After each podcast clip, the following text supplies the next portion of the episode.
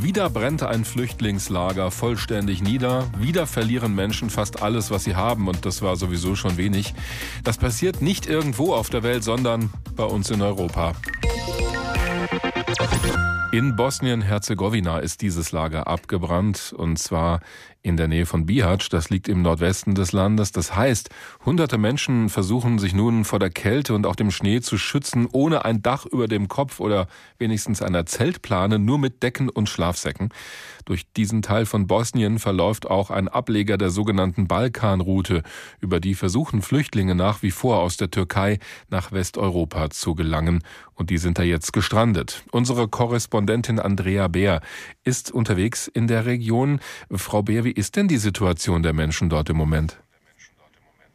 Also nach wie vor sind rund 1200 Menschen im Camp Lipa Wind und Wetter ausgesetzt. Gestern Morgen hat es noch sehr viel Schnee gehabt. Es wurde ein wenig wärmer jetzt, Tauwetter. Aber die Folge ist eben Matsch und es hat in Strömen geregnet gestern Abend, als wir da waren. Das Gelände ist sehr abschüssig. Man rutscht da herum. Es ist teilweise immer noch vereist. Die Menschen haben kein Wasser, keinen Strom, keine medizinische Hilfe. Dieses äh, Camp Lipa liegt ja vollkommen abgelegen. Von der Straße muss man über einen ewigen holprigen Feldweg dorthin. Und sie schlafen in selbstgebauten Unterkünften auf Pappe, dünne Wolldecken, dünne Kleidung. Und sie kochen, soweit sie etwas zu essen haben. Das bekommen sie nur einmal am Tag, ausgeteilt vom Roten Kreuz oder einer Organisation, über dem offenen Feuer. Und ein großes Zelt steht noch. Darin haben auch heute Nacht wieder hunderte Menschen übernachten müssen. Wenn das Elend so sehr sichtbar ist auf den ersten Blick, ist denn irgendwie absehbar, dass sich da etwas grundlegend verbessert und jemand den Leuten wirklich hilft?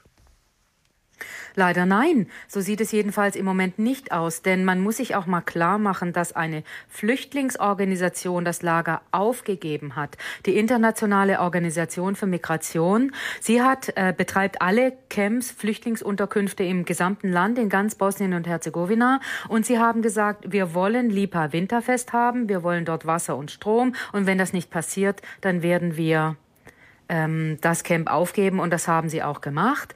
Ähm, sie streiten sich mit der Stadt Bihać und den Behörden hier im Kanton. Die wiederum streiten sich mit der Zentralregierung in Sarajevo. Die EU hat mehrere, äh, also bis zu 80 Millionen in den letzten Jahren geschickt, aber es hat sich überhaupt nichts getan. Äh, Im Gegenteil, die Anwesenheit der Flüchtenden und Migranten hier ist immer problematischer geworden. Es gab auch Berichte darüber, dass die Behörden in Bosnien die Flüchtlinge in der Stadt Bihać unterbringen wollten wollten. Dagegen hätten aber die Anwohner protestiert dort. Ist denn da was dran? Ja, das stimmt. Das ist äh, die Flüchtlingsunterkunft Bira. Ähm, das ist eine ehemalige Flüchtlingsunterkunft, die die Stadt Bihać hat räumen lassen, weil sie gesagt haben, wir wollen keine Flüchtenden und Migranten mehr hier in der Stadt haben. Sie sollen außerhalb in anderen Flüchtlingsunterkünften untergebracht werden, vor allem auch landesweit. Das ist die Forderung. Aber ähm, es gibt eben inzwischen auch Proteste. Nationalisten schlachten dieses Thema leider auch sehr erfolgreich aus.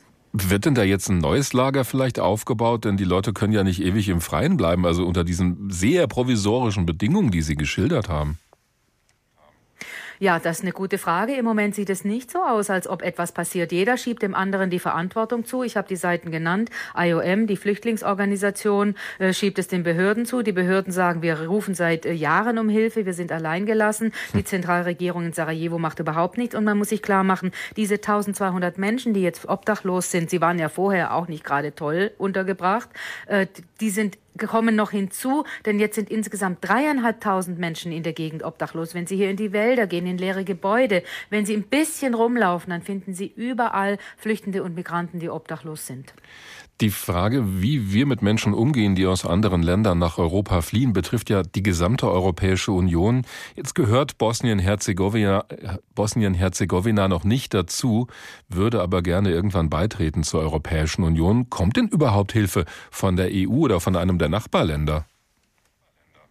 Also ähm, es kommt Geld von der EU, es kommen auch immer wieder Appelle und Aufforderungen, äh, dass sie das machen sollen, dass sie sich kümmern sollen.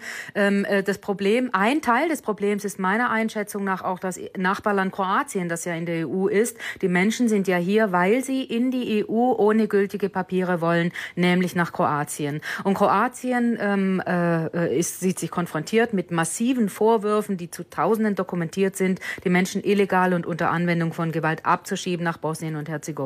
Und die weisen das seit immer zurück. Aber man muss sich klar machen, solange dieses Thema nicht gelöst wird, äh, wird sich auch das andere nicht lösen lassen, ist meine Einschätzung. Und aus Brüssel kommt dazu kein Wort, auch aus Berlin nicht, aus, nicht aus, Brüssel, aus Paris oder aus London. Das heißt, das wird einfach äh, ignoriert, beziehungsweise, Entschuldigung, London gehört ja gar nicht mehr zur EU.